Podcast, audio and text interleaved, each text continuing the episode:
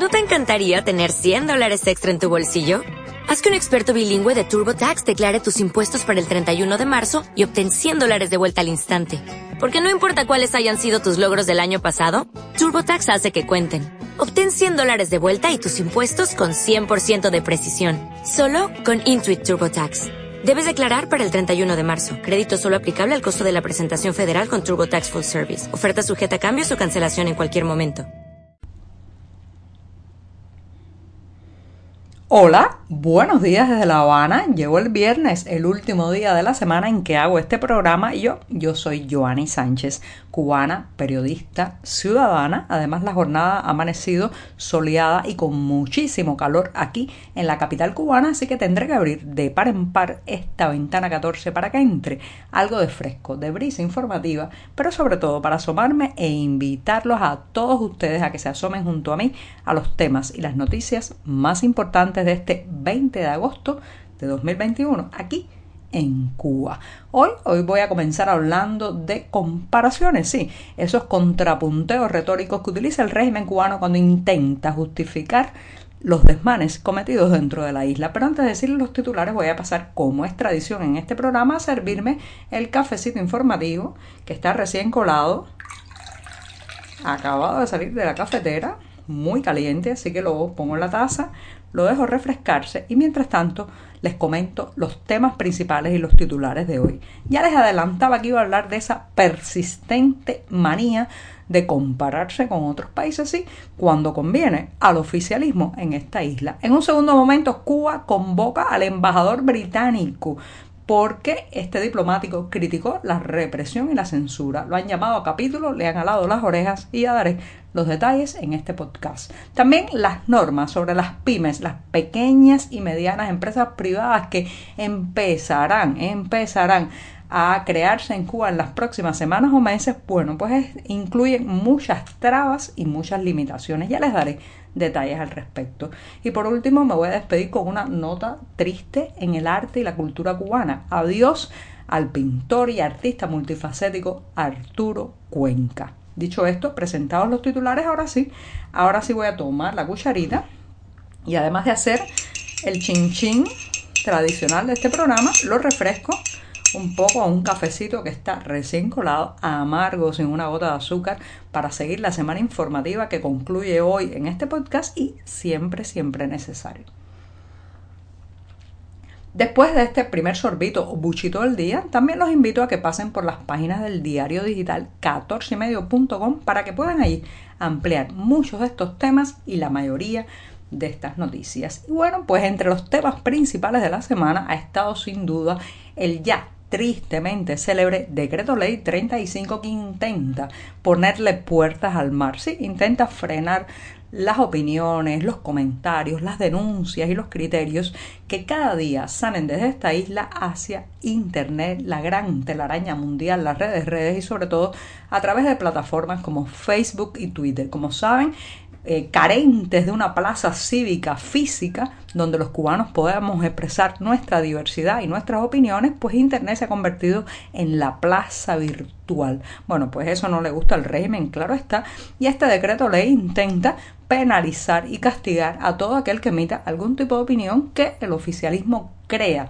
que eh, pues daña el prestigio del país. Ya hemos comentado ampliamente esa normativa en este programa, pero hoy me quiero enfocar en la retórica, el argumento que está dando la Plaza de la Revolución cuando se le critica esta implementación de una normativa. Bueno, pues entonces contraatacan y dicen que eh, existen este tipo de legislaciones en otras partes del mundo, que existen normas similares y eh, toman por los pelos algunas comparaciones, por ejemplo, en la Unión Europea y también en Alemania. Dicen que eh, en la zona europea y algunos países dentro de esta región pues tienen legislaciones para protegerse también de lo que podemos llamar el ciberterrorismo o la promulgación, la promoción de eh, elementos desestabilizadores, de terrorismo, de discriminación, incluso a través de la red de redes. Pero señoras y señores, qué traído por los pelos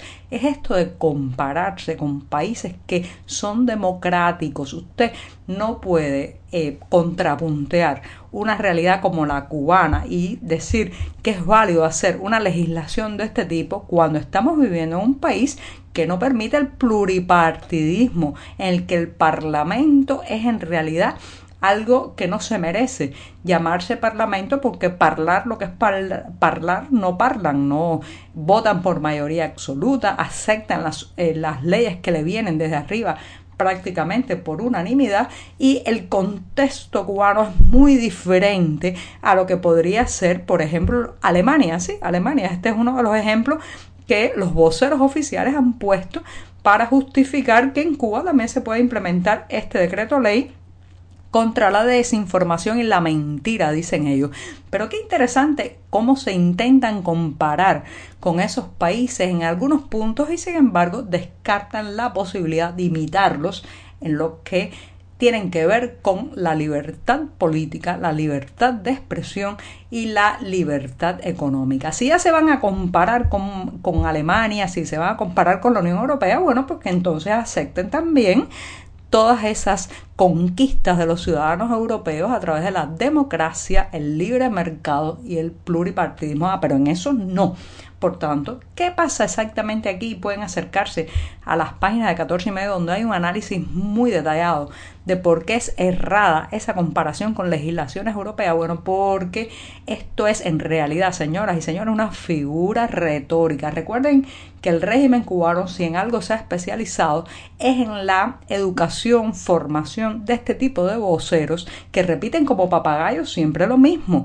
No están pensados ni para dialogar ni para argumentar, sino para desviar la atención de lo principal eh, dinamitar las posibles diálogos y conversaciones serias sobre un tema y eso es lo que están haciendo. O sea, esta, esta respuesta que están dando de manera automática, casi como papagayos los funcionarios oficiales, de que Cuba tiene el derecho a defenderse con esta legislación porque otras naciones también tienen normativas que se le acercan o se parecen, cosa que no es exactamente así, pero bueno, eh, bueno, pues todo eso usted sabe que forma parte de ese discurso a la defensiva de la distracción y de la cortina de humo que el castrismo ha cultivado por décadas. Sí, esa es la diplomacia del castrismo. En fin de cuentas, está hecha a imagen y semejanza de un hombre, Fidel Castro, que nunca respondía a las preguntas incómodas que le hacían los periodistas, que intentaba dormir a la audiencia con horas y horas de parloteo y que cuando estaba en la encrucijada de tener que dialogar con un contrincante, bueno, pues entonces lo desaparecía, lo arrestaba o intentaba destruir su prestigio. Así que cuando a usted le digan que las autoridades cubanas han aprobado este decreto ley 35 porque algo así existe en otros países, no se deje engañar, ni es así ni corresponde como argumento en este debate. Si se parece a la ley de Alemania, bueno, pues entonces reitero, implementemos aquí todo lo que tienen los alemanes en materia de democracia y de libertades. Bueno, me extendí un poco en el primer tema, así que me voy a dar rápidamente el segundo sorbito del día, porque la otra cuestión también está relacionada con este primer titular. Dicho esto, pues me voy a otra cuestión que tiene que ver con el embajador británico en Cuba, ¿sí?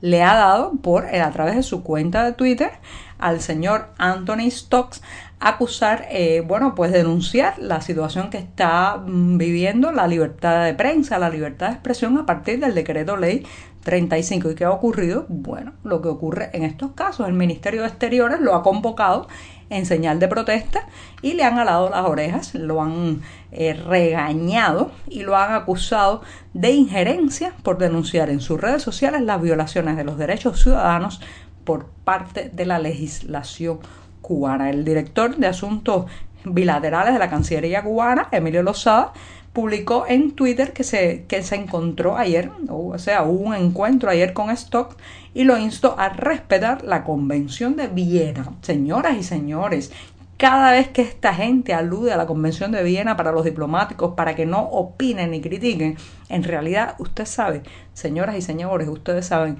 que me recuerda, bueno, al marido abusador que maltrata, golpea a la esposa, la tiene amarrada y cada vez que un vecino intenta pues denunciar la situación, protegerla e intermediar por ella para que no sea tan agredida, pues el marido evoca el que esta es su casa y nadie puede meterse en su vida familiar. Esto es exactamente lo mismo. El pueblo cubano, la ciudadanía en esta isla es como la mujer golpeada por un hombre maltratador o por alguien maltratador y sin cada vez que alguien eleva la voz por nosotros para protegernos y para exigir que se respeten nuestros derechos, bueno, pues los acusan de injerencia. Este, este es el argumento de todo totalitarismo, de todo autoritarismo y esta vez le ha tocado al embajador británico sufrir la paliza del Ministerio de Relaciones Exteriores diciéndole que ha cometido un acto de injerencia, que conste que este embajador británico se había cuidado mucho, ha caminado de puntillas evitando eh, pues incluso contactar o acercarse a los sectores más críticos de la población cubana, pero ahora le ha tocado. Así que le han alado las orejas, le han dado un cocotazo diplomático porque el marido maltratador, que es el Estado cubano, el régimen castrista, no permite que nadie interceda por los derechos de su pueblo, dígase, de esa mujer amordazada y golpeada que tienen recluida en la última habitación de la casa. Me voy, me voy rápidamente. Las pequeñas y medianas empresas, finalmente, ya saben, todo va muy lento aquí. Fueron autorizadas, se espera que en las próximas semanas o en los próximos meses se conozca con detalles la nueva legislación que permita este tipo de emprendimiento, este tipo de forma de gestión económica y comercial, pero lo cierto es que ya hay bastante escepticismo, señoras y señores, porque eh, lo, lo, que se ha publicado hasta ahora, el decreto ley 46 sobre este tema, incluye demasiadas trabas y obstáculos, porque solo los residentes permanentes en Cuba estarán autorizados a crear una empresa y no podrán tener más de una pyme, así, así como lo escucha. Esto evidentemente intenta limitar y evitar que los emigrados, el exilio cubano pueda hacer algún tipo de gestión de, económica de este tipo dentro de la isla. ¿Saben qué pienso? Ellos saben, allá arriba, en la cúpula del poder cubano, que si abren a la economía, pierden, caen. Pero si no abren, también. Así que les ha dado por demorar demorar la apertura que inevitablemente llegará a esta isla de gente emprendedora, de gente talentosa, de gente con deseos de crear riqueza, crear empleo y quedarse aquí y alcanzar sus sueños. Bueno, hablando de sueños, me voy con una triste noticia. Ha fallecido en Miami el reconocido pintor cubano Arturo Cuenca, un artista multifacético que pues se adentró en varios géneros, en varias especialidades y bueno, pues falleció a los 65 años. Así que Cuenca, que la eternidad sea un enorme lienzo lleno de colores. Y con esto, con esto me despido hasta el lunes, así que espero que extrañen este cafecito informativo. Muchas gracias.